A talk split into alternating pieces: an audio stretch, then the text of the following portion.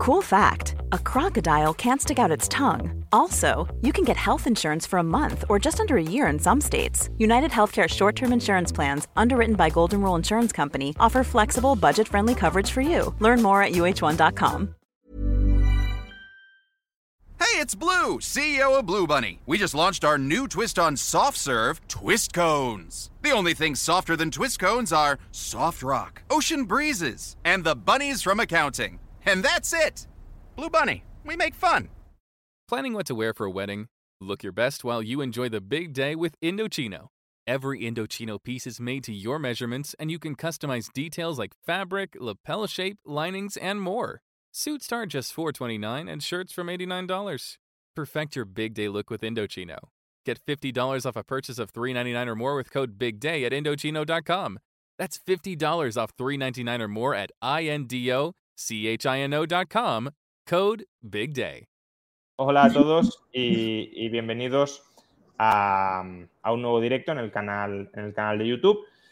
Eh, un directo donde hoy vamos a hablar de un tema que, bueno, por desgracia nos tiene que interesar, porque por desgracia nos afecta, eh, por desgracia nos somete, que es la fiscalidad. Y la fiscalidad, además, con respecto a una categoría de activos que en gran medida es, nacieron o están concebidos para escapar de las garras del Estado, pero el Estado pues también va avanzando y se va adaptando para, para fiscalizarnos en esos, en esos otros activos. Y para ser conscientes de al menos las obligaciones que tenemos eh, en materia fiscal, nos gusten o no nos gusten, pues vamos a entablar una conversación con eh, Alberto Toribio, que es experto en DeFi y eh, responsable de Relaciones eh, Institucionales en Criptoplaza. Eh, buenas noches, Alberto, y, muchas gracias por, acompañarnos. Hola, Juan Ramón, gracias a ti. Nada, y también vamos a estar con Paula de TaxDown, es eh, la encargada de asuntos fiscales dentro de esta aplicación, que es una aplicación de la que ya hemos hablado en ocasiones anteriores en este canal. Es una aplicación concebida para facilitar la presentación de la declaración de la renta en los usuarios, para automatizarla, para de alguna manera eh, incluso comoditizar la función de los asesores fiscales y, obtener asesoría fiscal automática a, muy bajo coste. Y los volvemos a traer en esta ocasión porque, ahora Paula nos lo podrá explicar mucho mejor, pero han, este año han mejorado sustancialmente la aplicación para incorporar la fiscalidad del mundo cripto. Hola Juan Ramón, justo eh, encantada de, saludaros, de estar aquí y respondiendo a tu introducción, eso es, al final de lo que nos hemos dado mucha cuenta a lo largo de los años es que cada vez las personas tienen más inversiones, cada vez es más fácil invertir y entra un mundo nuevo que es el mundo de las criptomonedas. ¿no? Hacienda no lo tiene mapeado, con lo cual eh, es un dolor de cabeza para las personas reportarlo, pero eso no implica que no haya que incluirlo en la declaración. Y un poco con esa finalidad, pues hemos intentado desarrollar durante todo este tiempo en TaxDown, entre otras muchas cosas, pues una forma en la que todas las personas puedan reportar sus inversiones de una forma sencilla, ¿no? Es un poco de lo que trata este año la campaña. Yo creo que el, gran queridino, el tema de conversación va a ser cripto todo el tiempo. Intentemos reportarlo de una manera sencilla. Muy bien, pues si os parece, empezamos y, si podéis, hacedme una radiografía general de, cuál es la implicación de la sociedad española en la inversión en, criptoactivos. Es decir, e, es un fenómeno que está muy extendido. Tú ahora, Paula, decías que nos vamos dando cuenta o os vais dando cuenta desde la aplicación que esto cada vez va a más, que esto cada vez es más importante, que esto cada vez afecta a más gente. Bueno, ¿de cuánta gente más o menos estamos hablando? ¿Cuál es el el grado de penetración de, este nuevo mercado, de esta nueva categoría de activos. Y luego también querría que, ligándolo con esto, eh, porque claro, en este canal sobre todo hablamos mucho de Bitcoin y, creo que por buenos motivos, pero eh, la gente ya no es cuestión de evaluar si, con buen criterio o no, pero eh, la gente está invirtiendo no solo en Bitcoin, sino en muchos otros criptoactivos. Entonces, ¿qué otro tipo de criptoactivos hay? Em, y, por tanto, qué obligaciones fiscales ¿no? también pueden corresponderles si invierten en otras cosas que, sean distintas a Bitcoin. Pues cualquiera. ¿Quieres, Paula? ¿Comienzo yo? Venga. Fantástico. Pues verás, Juan Ramón, hablamos de un escenario en el que hace tan solo tres años dos millones de españoles invertían en criptomonedas, según un informe del Instituto de Empresa, pero hoy son más de siete millones y medio los españoles que lo hacen, según Statista. Es un informe de diciembre del año pasado, y más de 300 millones de usuarios en todo el mundo. Además, España es uno de los territorios de la Unión Europea con más actividad en este segmento.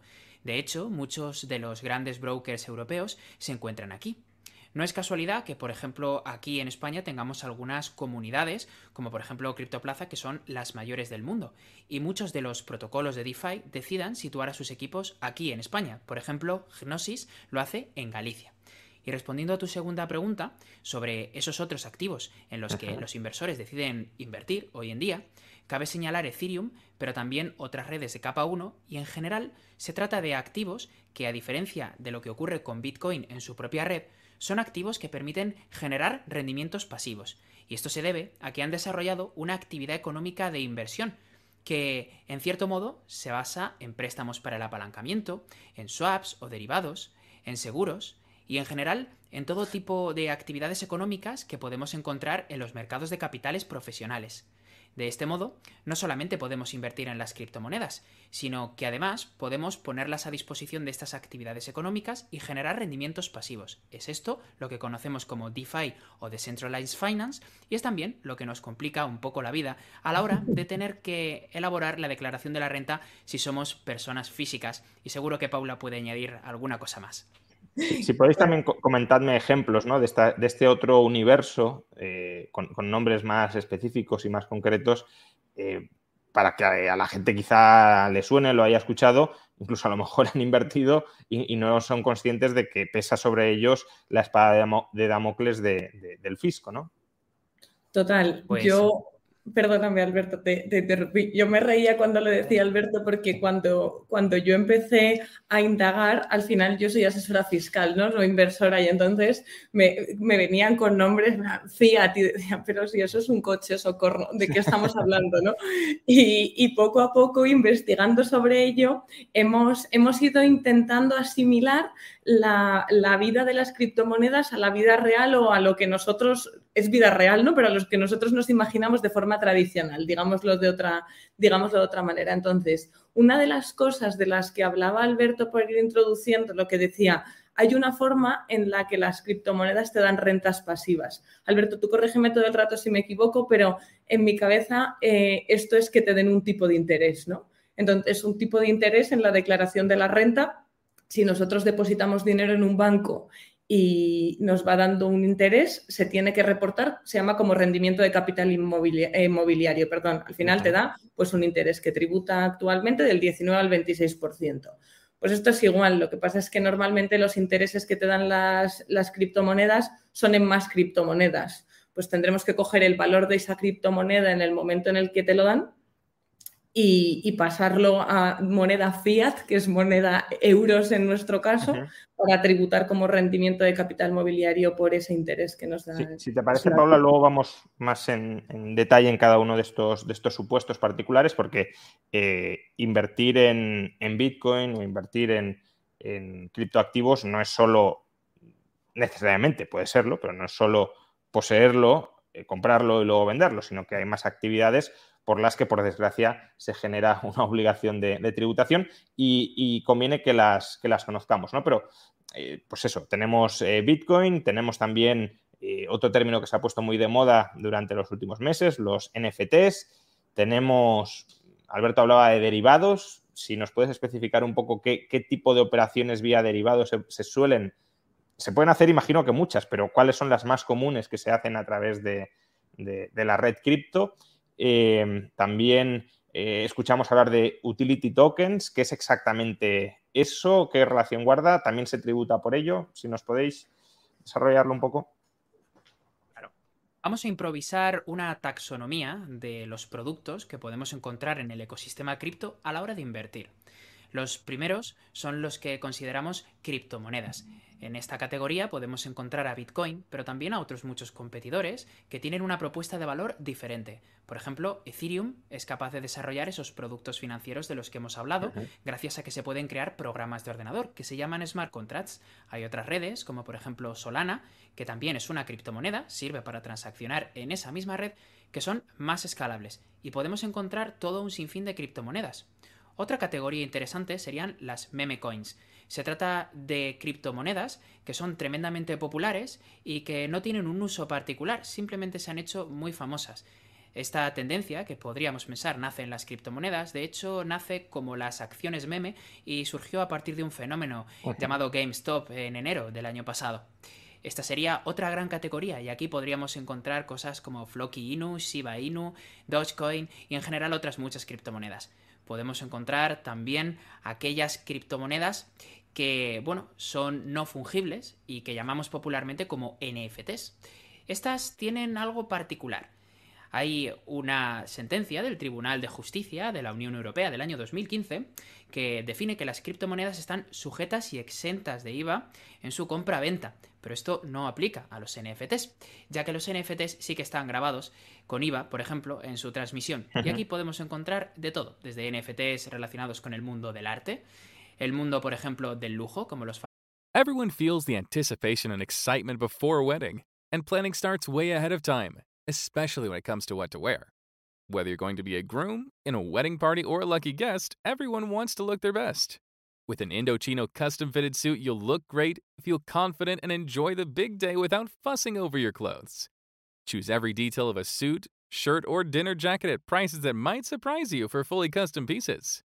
Every Indochino suit is made to your exact measurements, and you can customize every detail for a suit that fits you and your style perfectly. Down to fabric, lapel shape, custom monogram, statement linings, and more. Suits start at just 429 and shirts from $89. If you've got a big day coming up, perfect your look with Indochino.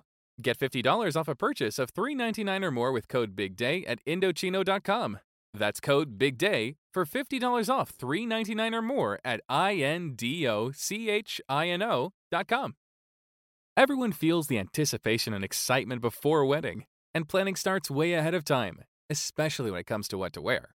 Whether you're going to be a groom, in a wedding party, or a lucky guest, everyone wants to look their best. With an Indochino custom fitted suit, you'll look great, feel confident, and enjoy the big day without fussing over your clothes. Choose every detail of a suit, shirt, or dinner jacket at prices that might surprise you for fully custom pieces. Every Indochino suit is made to your exact measurements, and you can customize every detail for a suit that fits you and your style perfectly. Down to fabric, lapel shape, custom monogram, statement linings, and more. Suits start at just 429 and shirts from $89.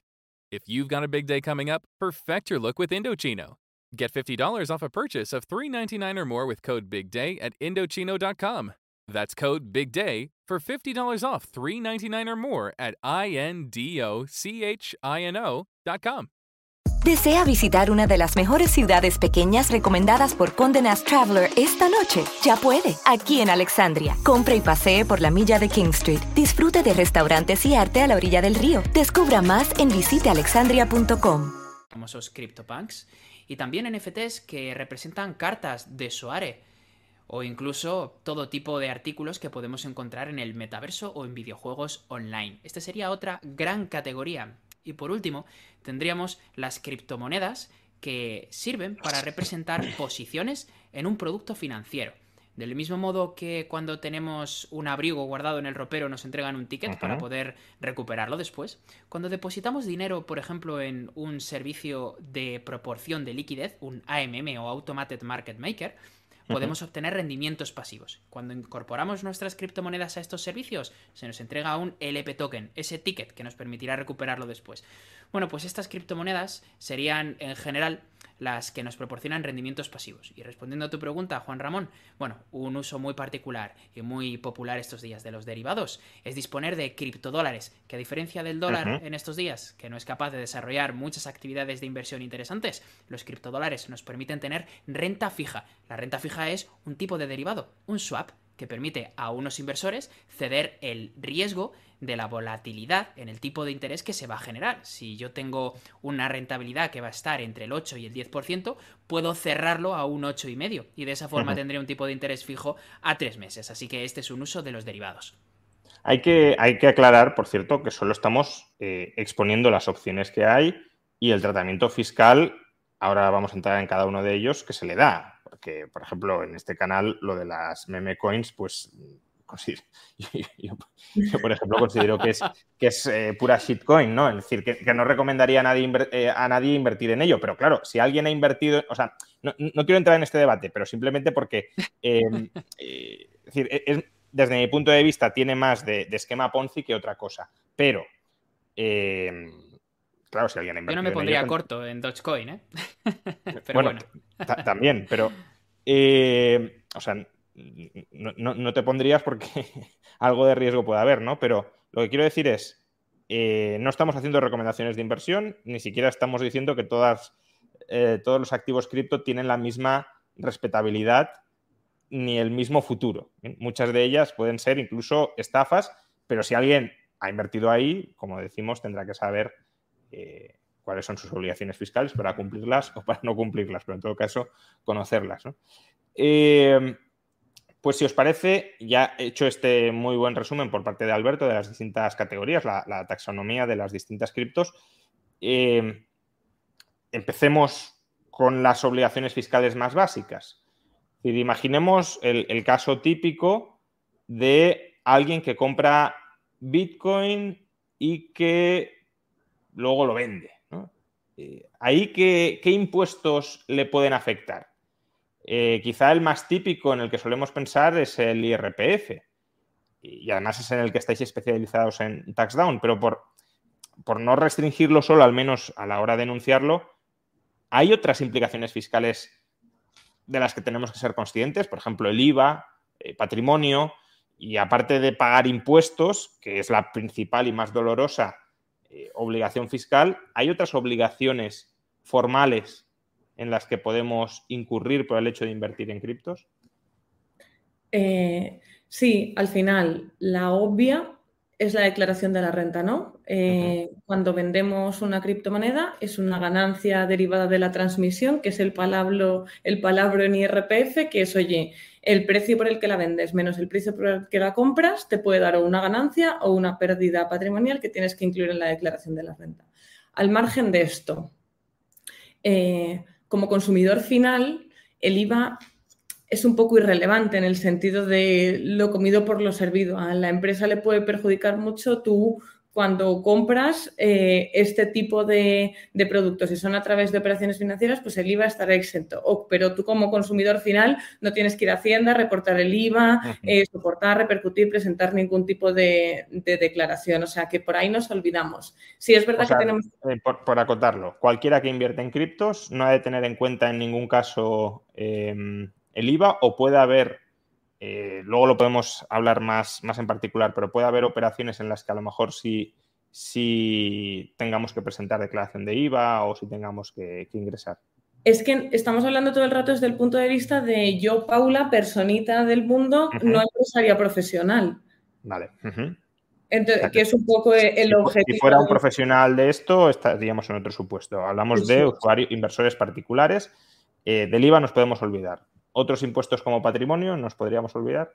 Claro, depende de la comunidad autónoma. Es que aquí tenemos que entrar en que España es eh, el estado de las comunidades, ¿no? Entonces, en función de dónde vives, pues tienes que declarar unas cosas u otras. Es verdad que patrimonio influye en unas rentas sustancialmente, eh, sustancialmente altas. No es la cuestión que vemos más en el día a día, pero sí, tendría, pues como si tienes eh, un montón de inversiones inmobiliarias, eh, dinero en el banco, fondos de inversión, sería otra, otra parte más para tener en cuenta a la hora de calcular la obligación de presentar patrimonio. ¿vale? y, luego, por otro lado, importante también el 720, que es la eterna discusión. Es verdad que con el 720 no se genera obligación de pagar impuesto, pero es la herramienta que utiliza Hacienda para saber lo que tenemos en el extranjero, ¿no? Cuando somos Perdón. Eh, no, no, no. Eh, sí, sí. Quería que, quería que terminaras, pero es que me ha parecido una buena pregunta también la que planteaban y eh, termina con el 720 si quieres, aunque he de decir que en este canal ya hicimos un, análisis bastante pormenorizado del 720. Ah, remito a la audiencia de este vídeo si quiere conocerlo, pero termina la exposición y, y luego te planteo la pregunta que han comentado de si la compraventa de criptos está exenta del ITP. Eh, vale, por terminar, em, en relación con el modelo 720, lo que tenemos que saber es que como residentes fiscales en España tributamos en IRPF por renta de fuente mundial. Entonces, el 720 era lo que te decía, que es el mecanismo que tiene Hacienda para ver lo que tenemos fuera de España, ¿no? Em, entonces, pues... Si lo tenemos guardado en España, básicamente no, no hay que presentar 720, solo si lo tenemos en exchanges extranjeros o, demás, ¿no? ¿Y, el, ITP?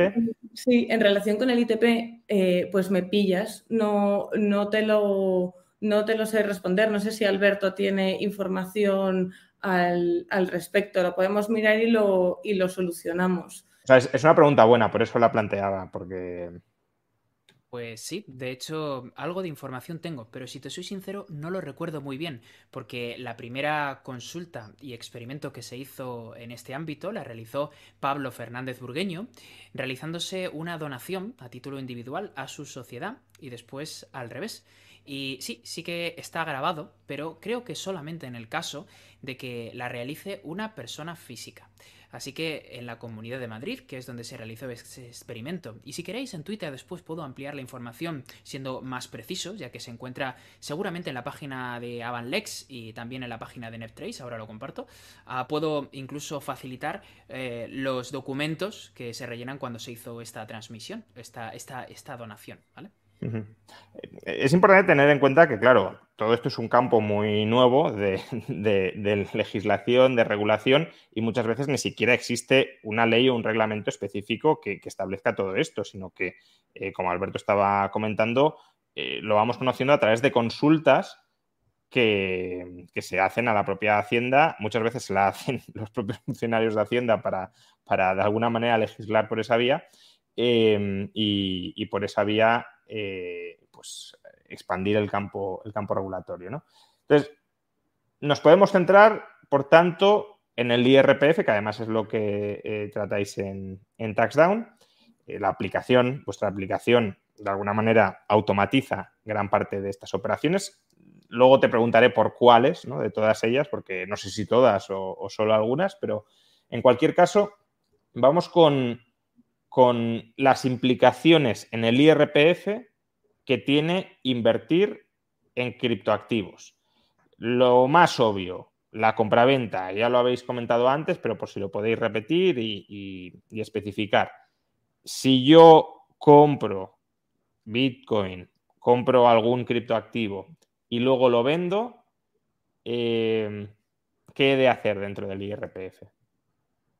Eh, sí, es justo eso declarar la ganancia o la pérdida que hayas obtenido. Es valor de venta menos comisiones de transacción, valor de compra más comisiones de, de transacción. Y, y eso vale si también, me... por ejemplo. Everyone feels the anticipation and excitement before a wedding, and planning starts way ahead of time, especially when it comes to what to wear. Whether you're going to be a groom, in a wedding party, or a lucky guest, everyone wants to look their best. With an Indochino custom fitted suit, you'll look great, feel confident, and enjoy the big day without fussing over your clothes. Choose every detail of a suit, shirt, or dinner jacket at prices that might surprise you for fully custom pieces. Every Indochino suit is made to your exact measurements, and you can customize every detail for a suit that fits you and your style perfectly. Down to fabric, lapel shape, custom monogram, statement linings, and more. Suits start at just 429 and shirts from $89. If you've got a big day coming up, perfect your look with Indochino. Get $50 off a purchase of 399 or more with code BIGDAY at Indochino.com. That's code BIGDAY for $50 off 399 or more at INDOCHINO.com. This is a St. Jude moment. Ashton was a high level athlete, and in a, an instant, your world flips and your healthy five year old competitive cheerleader has a brain tumor. And the physician was like, Your best option is St. Jude. Receiving treatment that was life saving for our child and knowing that that treatment would be of no cost to us was a huge weight lifted. Learn more at stjude.org. Virginia is for eaters and drinkers, all kinds of eaters and drinkers, for oyster shuckers and slurpers. Winery samplers are all day wine drinkers, brewery hoppers and distillery sippers, for those who order grits and those who order cheese grits. We all know what the right way to order is. For barbecue triers who turn into finger lickers and meat off the bone suckers. Mm. All right, all this talk of food is making me hungry. I gotta go get some mac and cheese. Like I was saying, Virginia is for all sorts of food lovers. So come love it for yourself. Porque lo comentan ahora mismo para los NFTs, ¿no? Es decir, que vale lo mismo para Bitcoin que para un NFT o hay algún matiz en ese caso. Sí, hay algún matiz. Bueno, en primer lugar, eh, como, como, puede ampliar también Paula, eh, el hecho de la compra-venta de criptomonedas implica tener en cuenta eh, aquellas que compraste en primer o segundo lugar, lo que conocemos como método FIFO, a la hora de comprarlas y venderlas. Es decir, si yo vendo un Bitcoin ahora, lo que debo hacer es tener en cuenta el primer Bitcoin que compré. Eso en primer lugar, y esto lo hace un poco tedioso a la hora de declarar. En segundo lugar, los NFTs son artículos diferentes. Es verdad que se compran comúnmente como un instrumento de inversión pero eh, están fuera de la, por ejemplo, ley de publicidad de criptoactivos, eso es algo interesante, y también eh, llevan IVA en la mayoría de los casos. Es importante también señalar otra cosa.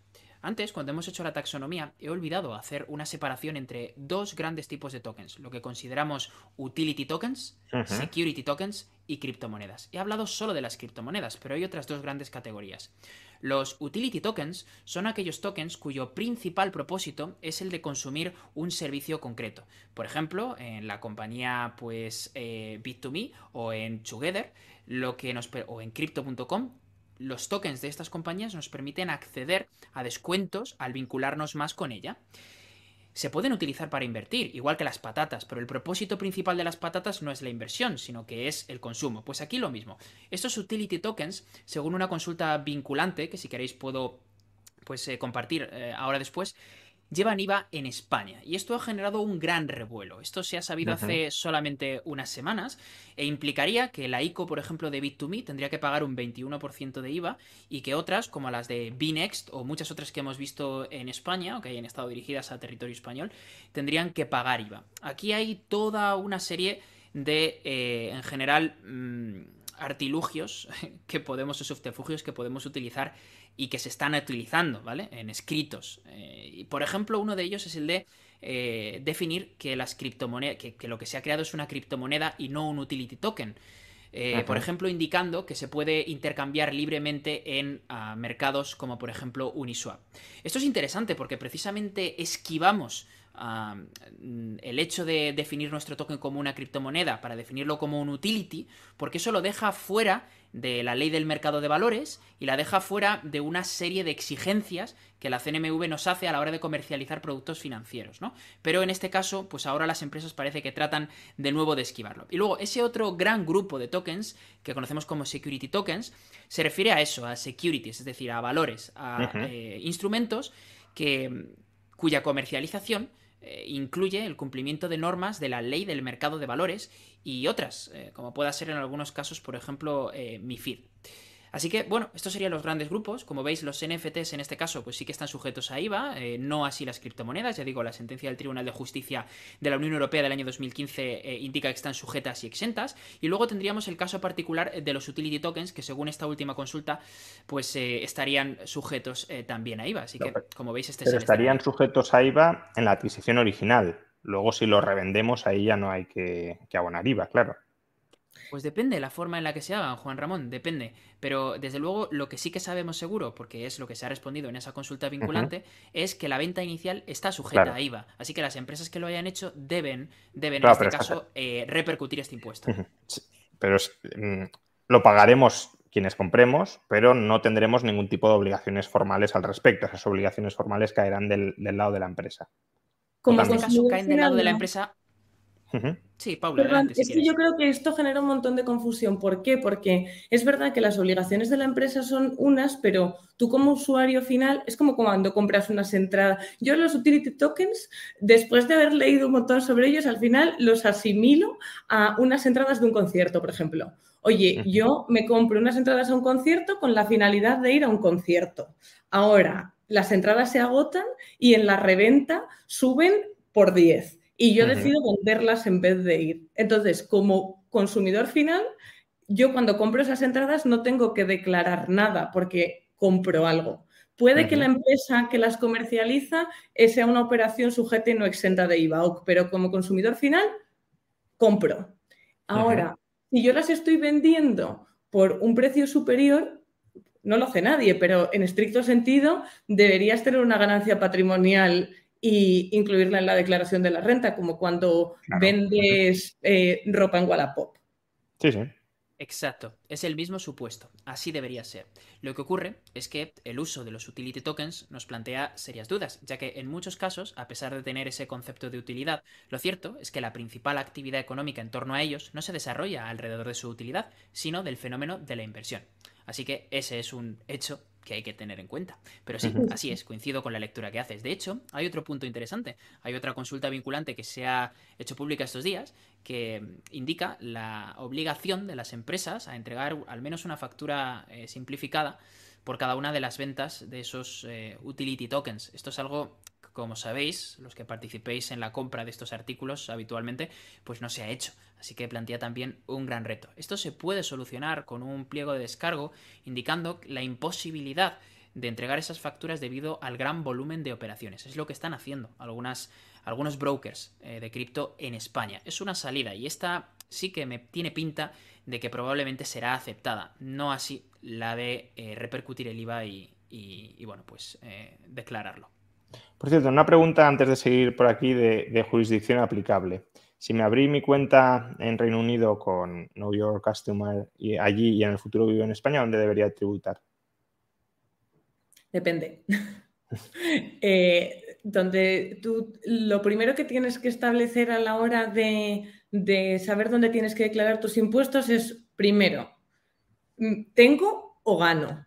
Porque en el IRPF, por ejemplo, tributamos por lo que ganemos, no por lo que tenemos. Que esto siempre genera confusión y a mí siempre me gusta repetirlo eh, cuando hablamos de IRPF. Y por otro lado, del criterio de residencia fiscal. Si yo no soy residente fiscal en España y tengo una cuenta en Reino Unido, a España no, no eres residente fiscal aquí. Ahora bien, si tú eres residente fiscal en España, lo que decíamos antes, tributas por renta de fuente mundial. Entonces, si te da un interés o vendes y obtienes ganancia, lo tienes que incluir en tu declaración de la renta. Y aunque no venda, tendría que presentar el 720 en ese caso.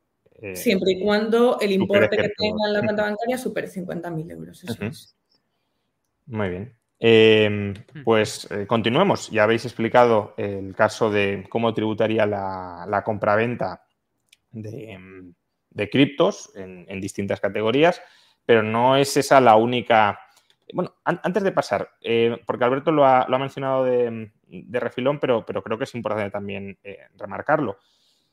Si una persona hace muchísimas operaciones de manera continuada, es decir, hace trading y además hace un trading bastante frenético en, criptomonedas, eh, supuestamente se espera que registre todas y cada una de las transacciones al precio de adquisición y al, y al, precio de venta que está haciendo? ¿O hay algún criterio como para promediar eh, el precio de compra, promediar el precio de venta? ¿Cuál es el procedimiento ahí?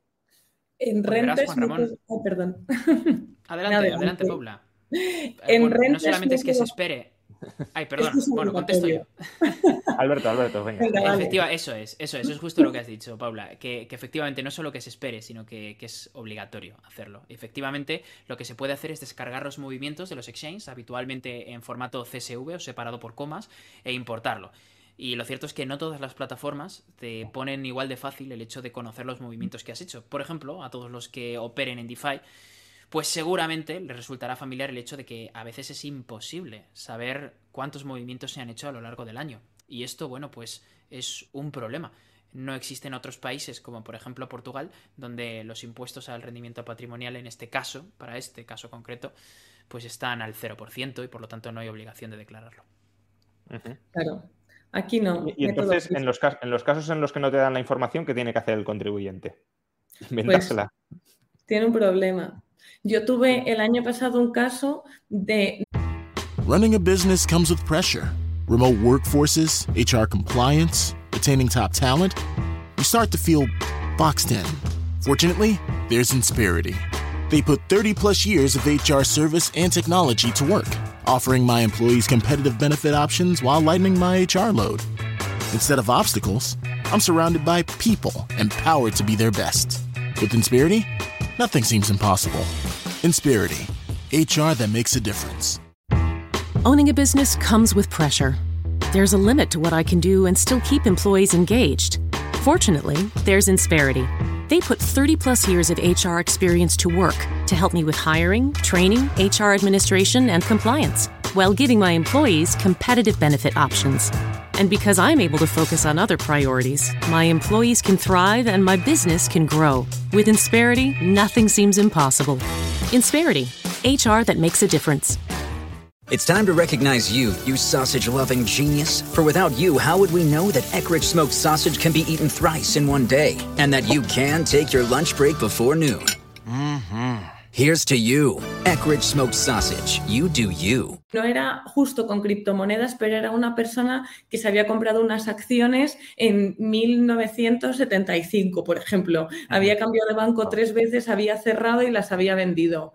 ¿Qué dice Hacienda? Pues si no tienes el valor de compra, señor, cero. Y te das ganancia por la totalidad del precio de venta. Entonces, pues hay que buscar todos los métodos posibles para conseguir esa documentación. Es verdad que en renta, o sea, en el IRPF, en el modelo como tal, no hay que reportar cada transacción. Imaginémonos las 350 páginas de gente que hace trading y opera con, con, habitualidad. Pero sí tienes que reportar el resumen y además tener a disposición la documentación porque Hacienda tiene cuatro años para revisarnos la renta. No nos olvidemos de ese punto que es importante y relevante. Eh, solo por aclararlo, porque... Perdona, solo un matiz. Juan Macarrasco dice, según dicen, se tendría que declarar a partir de 50.000. Estamos hablando del 720, no del IRPF. Eso, mucho cuidado. IRPF primer euro, ¿eh? Sí, por desgracia. Sí, bueno, imagina además, Juan Ramón, que en el ámbito de DeFi cualquiera puede enviarte un airdrop, es decir, puedes recibir ingresos, eh, rendimientos que ni siquiera sabías que tenías porque no esperabas ese airdrop. Así que puedes darte cuenta fuera del plazo para declarar estos rendimientos. Hablemos, hablemos, si os parece, de los airdrops. ¿Qué es exactamente eso? Porque probablemente mucha, muchos de nuestros espectadores será la primera vez que oyen el término. ¿En qué consiste exactamente? Si yo tengo bitcoins, ¿puedo recibir un airdrop o es algo vinculado a, otras, eh, a otros criptoactivos? ¿Qué es exactamente y cómo tributa? Pues eh, no, si tienes bitcoins probablemente no. Lo que puede ocurrir en bitcoin es que si tienes bitcoins desde hace mucho tiempo, se hayan producido algunos forks. Eso significa que Bitcoin, una parte de las personas que validan las transacciones de Bitcoin han decidido crear una red independiente, manteniendo el histórico. De forma que tus bitcoins de repente existen como bitcoins, pero también existen en otra red. Y tienes, por así decirlo, el doble de dinero al precio al que esté esa otra red.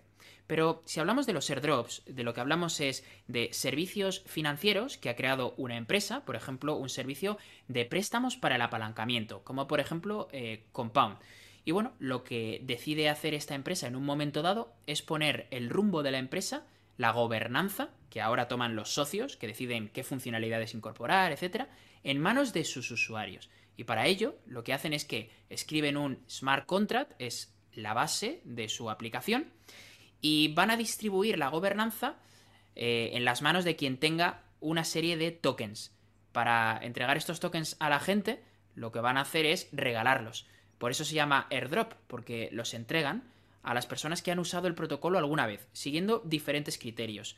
Más tokens a quien más lo ha utilizado o a quien más dinero ha aportado el protocolo, o de forma aleatoria en algunas ocasiones, pero esto es un airdrop, así que se trata de rendimientos que nosotros obtenemos por haber utilizado, probado un protocolo. Y aquí es donde entra el dilema, porque podría entenderse que estos rendimientos provienen de haber realizado un trabajo de probar ese protocolo y que por lo tanto se trata de una remuneración por haber testeado ese protocolo en una etapa temprana en la que tiene mucho riesgo. En ese caso podríamos entenderlo como una renta del trabajo. pero en la mayoría de casos se entiende como una renta del capital, ya que lo que estamos haciendo es invertir y en estos casos se trata de rendimiento no esperado inicialmente, pero retorno al fin y al cabo de una inversión, se considera rendimiento eh, patrimonial. Pero entonces, ¿qué sería? como un dividendo. Entonces, ¿qué serían equivalentes a un dividendo extraordinario que paga una empresa si es accionista? ¿Algo parecido? Algo parecido, es como si de repente Uber, que se trata de una compañía privada que aún no ha hecho su IPO y no está en bolsa, decide que va a entregar las acciones de la compañía a aquellos usuarios que han usado más el transporte. Y de repente un día te llega una carta a casa y te dice que eres propietario de medio millón de euros en acciones de Uber. Se trataría de algo muy parecido a esto. Es, eh, es discutible eh, desde el punto de vista fiscal y, os explico por qué. Yo como me lo imagino al final, esto es, oye, yo te voy a dar algo por, por participar. Eh, si a mí me diesen acciones de, de TaxDown por el hecho de yo trabajar en TaxDown, sería súper obvio, ¿no? Es una renta del trabajo, lo que pasa es que en vez de dármela en dinero me la dan en especie. Para mí es algo muy similar el caso del airdrop y, yo lo incluiría dentro de otras ganancias no derivadas de la transmisión. ¿Cuál es el problema de este tipo de rendimientos? Que en vez de ir a la base del ahorro, que es lo que yo creo que estamos intentando defender con Alberto, porque la tributación es sustancialmente diferente, van a la base imponible general y el marginal de la base imponible general dependiendo de la comunidad autónoma siempre, está en torno al 50. Entonces, yo no lo veo como rendimiento. Al igual que el staking, y si queréis hablamos de él, veo obvio que, es un rendimiento En este caso, en mi opinión, debería tratarse como una acción de marketing por la cual te dan un dinero y eh, es, un, es un cajón, o sea, es uno de los rendimientos del cajón de esas tres.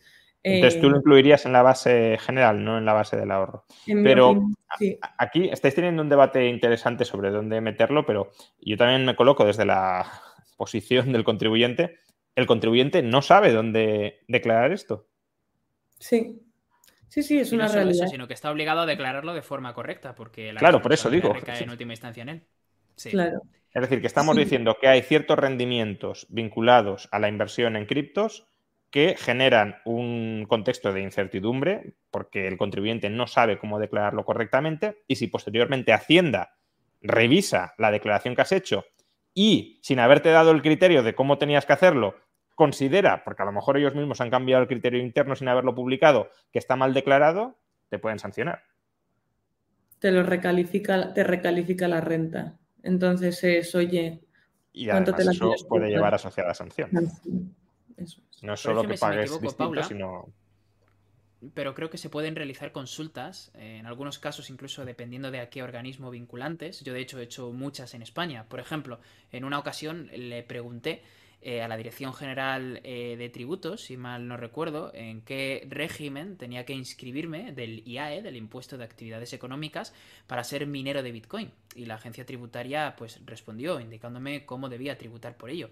Se pueden realizar consultas. Lo que ocurre es que, bueno, pues eh, debemos presentar nuestros impuestos a tiempo. Eso te iba a decir. Te iba a preguntar cuánto tiempo tardaron en responder. En ese caso creo que fueron más de ocho meses. Claro. Bueno, pues ya tenemos. No, no, sobre todo si la consulta la haces pegada a junio, pues ya te puedes olvidar de declararlo correctamente. Eh, hay, algunas actividades más que podemos hacer alrededor de las criptos. Una la habéis mencionado hace un momento, si queréis hablemos ya de ella, del stocking. Eh, ¿En qué consiste y cómo lo declaramos? Porque ahí sí parece que hay más certidumbre sobre cómo hacerlo. Muy bien, pues si queréis comienzo definiendo lo que es el staking y hablamos de ello. El staking es una actividad económica que consiste en la validación de transacciones dentro de una red de blockchain, la de Bitcoin, por ejemplo, aunque se suele llamar en ese caso minería. Habitualmente hablamos de la de Ethereum y otras redes. Y bueno, pues eh, básicamente consiste en que si proporcionas cierto volumen de capital y lo bloqueas en un sitio, se te otorga algo parecido a una licencia, como una licencia de taxi Tú puedes comprar una licencia de taxi y a partir de ese momento se te permite desempeñar una actividad económica que es la de llevar a personas en tu taxi. Pues si tú pones este montante de dinero, se te otorga la capacidad de validar transacciones. Te cuidarás de hacerlo bien, porque en caso de no hacerlo, parte de ese dinero eh, va a ser eh, restado como forma de penalizar. Esto es a lo que llamamos staking y los rendimientos aquí provienen de las nuevas criptomonedas que se crean. Las nuevas criptomonedas se ponen en las manos de las personas que están realizando esta actividad económica como recompensa por hacerlo. Y de aquí vienen los rendimientos. Ahora bien, es importante señalar que el concepto de staking, este término, es muy ambiguo, porque en general en el ámbito de DeFi, el staking es cualquier depósito de dinero en un protocolo que me permite generar rendimientos. Por ejemplo, podemos hacer staking en algunos protocolos de stablecoins como FEI y ese staking no implica la validación de transacciones, pero sí que me permite generar rendimientos pasivos. Así que yo voy a dar un par de pinceladas, a ver si Paula coincide conmigo. Pero el staking, en el caso de que se trate de una actividad económica que consiste en la validación de transacciones, pues podría estar sujeto a IVA si es algo que yo realizo para un tercero, ya que es una actividad económica que yo presto a un tercero.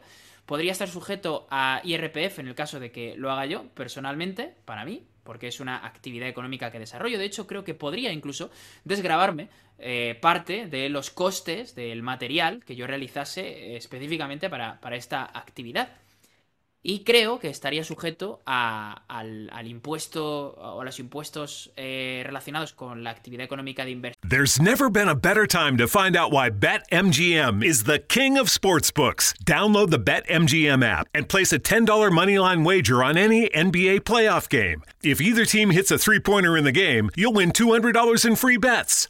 Just use code CAPITAL200 when you make your first bet. Sign up now and discover BetMGM's daily promotions, boosted odds specials, and more. Download the app or go to BetMGM.com and use code CAPITAL200 to win $200 in free bets if either team hits a three in any NBA playoff game. Visit BetMGM.com for terms and conditions. 21 years of age or older to wager. Washington, D.C. only. New customer offer. All promotions are subject to qualification and eligibility requirements. Rewards issued as non withdrawable free bets or site credit. Free bets expire seven days from issuance. Please gamble responsibly. Gambling problem? Call 1 800 522 4700. There's never been a better time to find out why BetMGM is the king of sportsbooks. Download the BetMGM app and place a $10 moneyline wager on any NBA playoff game. If either team hits a three pointer in the game, you'll win $200 in free bets. Just use code CHAMPION200 when you make your first bet. Sign up now and discover BetMGM's daily promotions, boosted odds specials, and more. Download the app or go to BetMGM.com and use code CHAMPION200 to win $200 in free bets if either team hits a three in any NBA playoff game. Visit BetMGM.com for terms and conditions. 21 years of age or older to wager. Virginia only. New customer offer. All promotions are subject to qualification and eligibility requirements. Rewards issued as non withdrawable free bets or site credit. Free bets expire seven days from issuance. Please gamble responsibly. Gambling problem? Call 1 888 532 3500.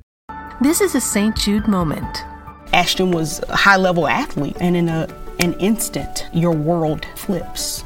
And your healthy five year old competitive cheerleader has a brain tumor. And the physician was like, Your best option is St. Jude. Receiving treatment that was life saving for our child and knowing that that treatment would be of no cost to us was a huge weight lifted. Learn more at stjude.org. si se tratase de uno de esos depósitos que he mencionado como el caso de FEI.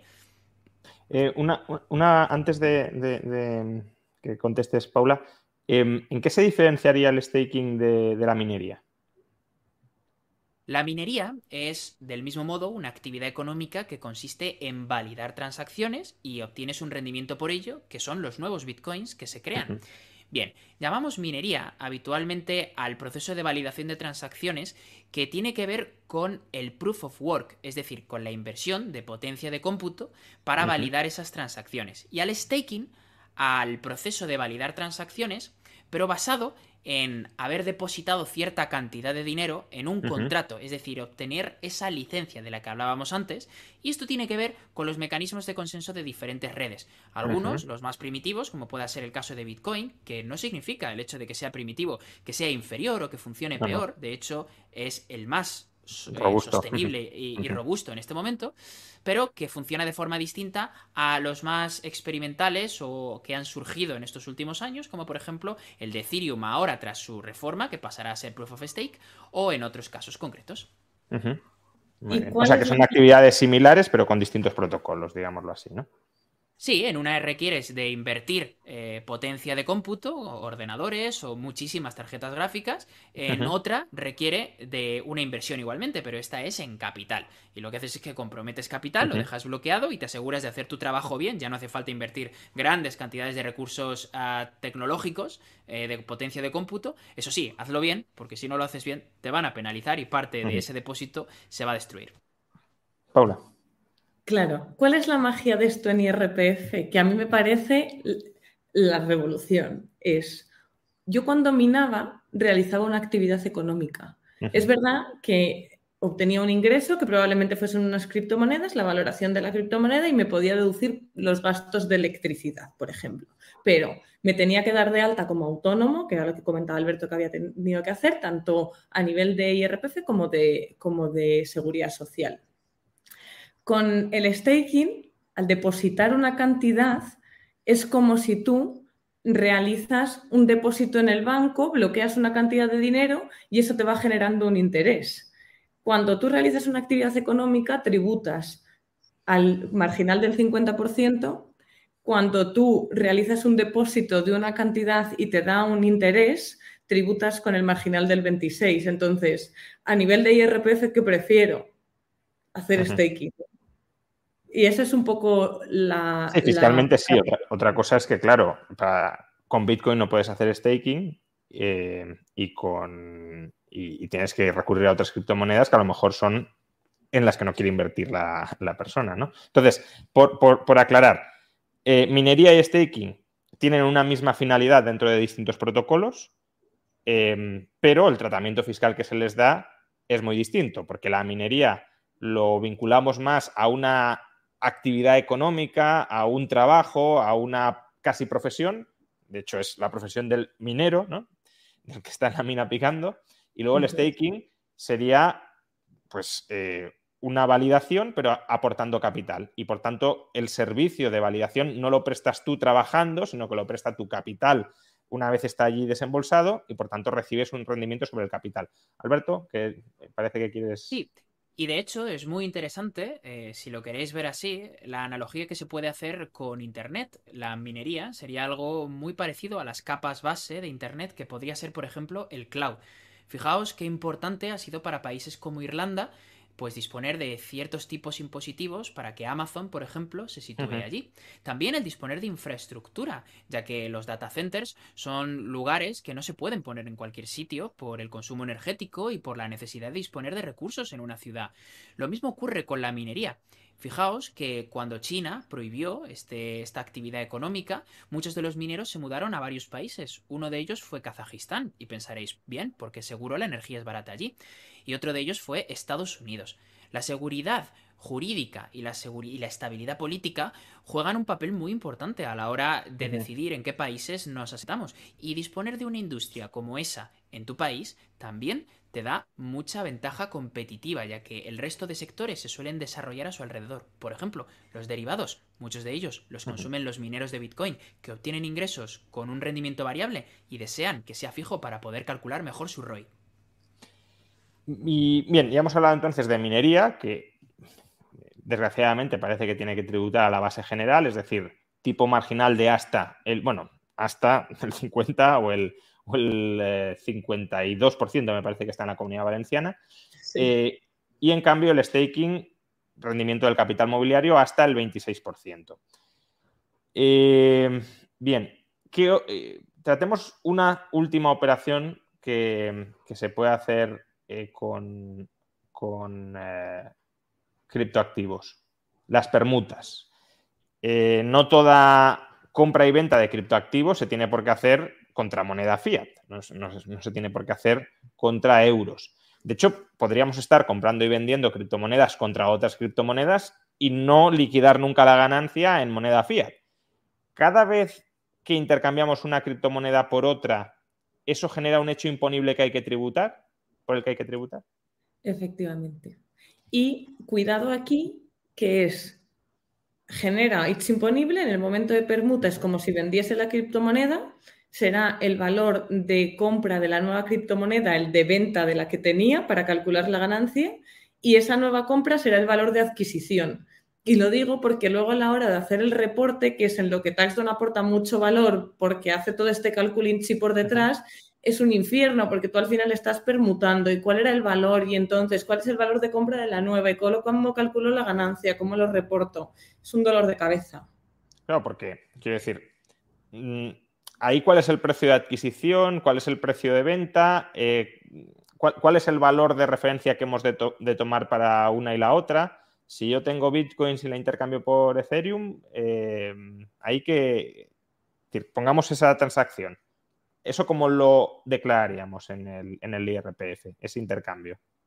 Sí, tú vas a tener un valor de adquisición del bitcoin y luego vas a tener un valor al que lo intercambias. Entonces, ese valor... Será el valor de Ethereum ese día cuando lo intercambias. Eso es. No el valor de Bitcoin. O sea, porque aunque es triangular... coincidir, ¿no? Si, no, si, no, hay oportunidades de arbitraje, sí, pero mm, podría, podría no haberla, podría haberlas. Entonces, eh, oficialmente sería el valor de la moneda en la que intercambias Bitcoin, en este caso Ethereum. y ese es el valor de transmisión y el valor de adquisición de la, nueva moneda. Sí, de todos modos, supongo que aquí eh, y tenemos poco histórico, se, supondrá la buena fe de las personas que, toman estos valores, ya que, como bien señalas, Juan Ramón, existen oportunidades de arbitraje continuas incluso entre los mercados más grandes. Así que tomar el valor de uno u otro, dependiendo de la inversión que estemos realizando, puede suponer un gran ahorro o no de impuestos, así que esto es relevante. En cualquier caso, cabe señalar un tip para las personas que seguro nos están viendo y que se preguntan ¿cómo puedo invertir en DeFi minimizando esas permutas a la hora de consumir productos? Una de las formas de hacerlo es a través eh, de los ETFs, eh, e cripto, como pueda ser por ejemplo PayDAO.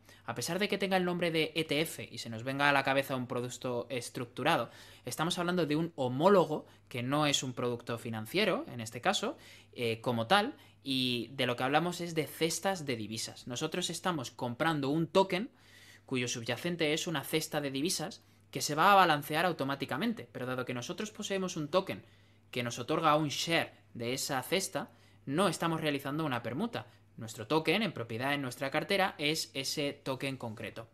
Así que, bueno, esta es una forma de evitar los impuestos. Ahora no es muy popular porque existen otros protocolos que dan mucho más rendimiento, pero creo que se hará popular en el futuro, cuando realmente intercambiar criptomonedas y realizar esas permutas implique un dolor en el ámbito impositivo. Claro, Por cierto, algo, perdón, y responda a la pregunta que te la he visto, que te la, he, visto. Sí, porque creo que hemos dicho 26, que ese era el tipo marginal en la época de Montoro, que a muchos se nos ha quedado dolorosamente. No, no, vuelto. Ah, ha vuelto. Digo 26 porque lo han subido. ha cambiado. Igual que han subido el, de la base imponible general estatal y por eso hablo de un, de un 50 y no un 40 y mucho. Sí, sí, a un 26. Subió, subió en la reforma que entró en vigor en 2021. Sé que para esta renta aplica, no me sé la fecha exacta. Vale, vale, vale. sí, sí. Pues eh, y ya se me olvidó. ¿Y, a, partir de qué cantidad es el 26%? Te lo miro si quieres en un momento. Sí. Eh, o sea, ¿han añadido un nuevo tramo o han subido el último tramo? Un nuevo tramo. Un, nuevo, tramo. vale, vale, vale. Em, bien, entonces. Eh... 200.000. 200.000, vale.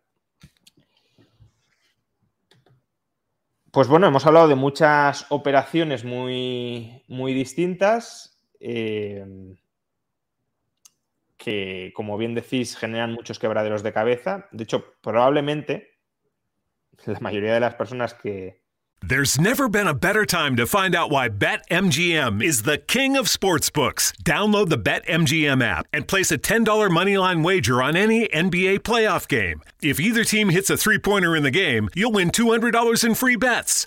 Just use code CAPITAL200 when you make your first bet. Sign up now and discover BetMGM's daily promotions, boosted odds specials, and more. Download the app or go to BetMGM.com and use code CAPITAL200 to win $200 in free bets if either team hits a three in any NBA playoff game. Visit BetMGM.com for terms and conditions. 21 years of age or older to wager. Washington, D.C. only. New customer offer. All promotions are subject to qualification and eligibility requirements.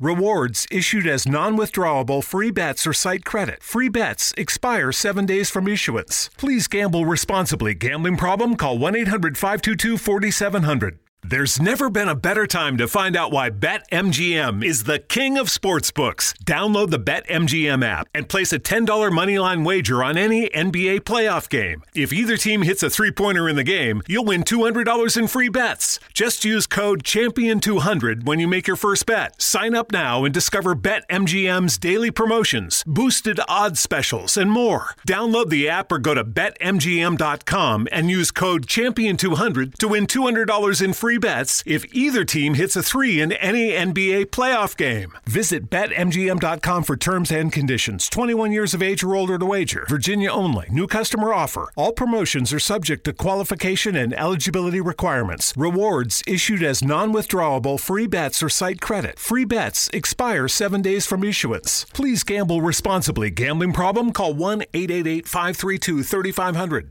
En USPS entregamos más paquetes para que tú también puedas hacerlo. ¡Llegaron mis zapatos de fútbol! Más rápido de lo que esperaba. ¿Entrega para la futura deportista? ¡Huepa! Llegó la sortija y le va a encantar. Está en ella. ¿Entrega para una futura esposa? Oye, llegó mi nueva computadora. ¡Uh! ¿Entrega para una futura startup? En USPS, sin importar el negocio que tengas, siempre estaremos entregando por ti. Entregamos para todos. Conoce más en usps.com diagonal para todos.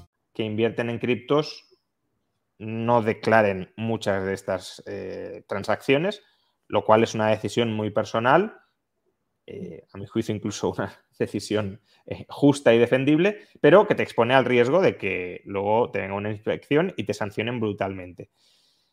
Em, entiendo que mucha gente, muchas personas, si no quieren exponerse al riesgo de una inspección, incluso se estén planteando, no sé si será el caso, pero algún inversor se lo podría plantear, no invertir en criptos para ahorrarse todos estos quebraderos de cabeza fiscales. Em, Paula, habéis comentado que eh, este año habéis mejorado mucho la, aplicación, especialmente para el ámbito cripto. De todo esto que hemos contado, que es harto farragoso y, complicado incluso de entender para aquellas personas que se aproximan por primera vez a este, a este mundo, eh, ¿qué solucionáis, qué facilitáis, qué automatizáis de todo esto? Pues hemos intentado hacer todo, ¿no? Yo creo que había dos problemas principales. El primero, del que hablabais mucho antes, que es cada exchange reporta de una manera, estandarízalo. Y luego el la segunda pata es hacer el cálculo FIFO, ¿no? Pues hemos intentado avanzar mucho en las dos. Hemos intentado eh, buscar una herramienta que nos permita transformar todo el reporte de Exchange en un unificado, lo cual facilita muchísimo, infinito el reporte. Y luego, por otro lado, el cálculo FIFO, que es verdad que lo teníamos muy cubierto, eso lo llevamos haciendo desde siempre, pero había una parte que era la primera del reporte del broker al estándar, que generaba un montón de confusión, de dolor de cabeza, de problemática para las personas de reportarlo y, hemos conseguido desarrollar una buena herramienta que lo hace automático, ¿no? Y eso es, yo lo digo que es una magia.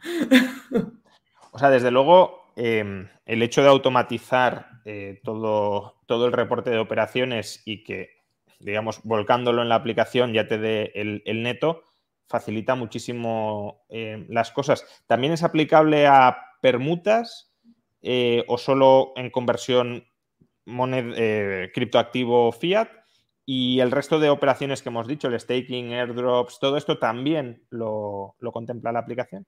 Claro, y, era mucho lo que te decía que nosotros cuando la analizábamos era mucho, oye, no me sirve solamente que me des el valor de venta, ten en cuenta que lo tenemos que programar con el siguiente valor de compra para poder calcular la siguiente ganancia y dejar el histórico, ¿no? Todo eso lo hemos previsto porque ¿para qué reportar solo ganancias y pérdidas si la realidad del mercado es que todo el mundo tiene un montón de cosas más? Eh, intentemos abarcar las máximas posibles. Seguro que irán saliendo nuevas, es un mercado muy dinámico, iremos trabajando con el mercado para, para poder reportar y ayudar a todas las personas a incluirlo en su declaración de forma correcta. Bueno, he de decir que... Eh, decir, a, mí el modelo de tax down siempre me ha parecido un modelo muy interesante porque es básicamente facilitar el acceso a un asesor fiscal a muy bajo coste.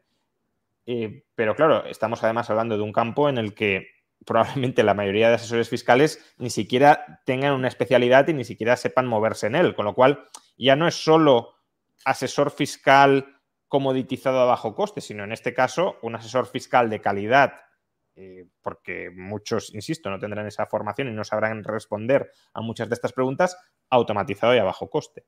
Eso es. Lo somos en el resto de aspectos también profesionales.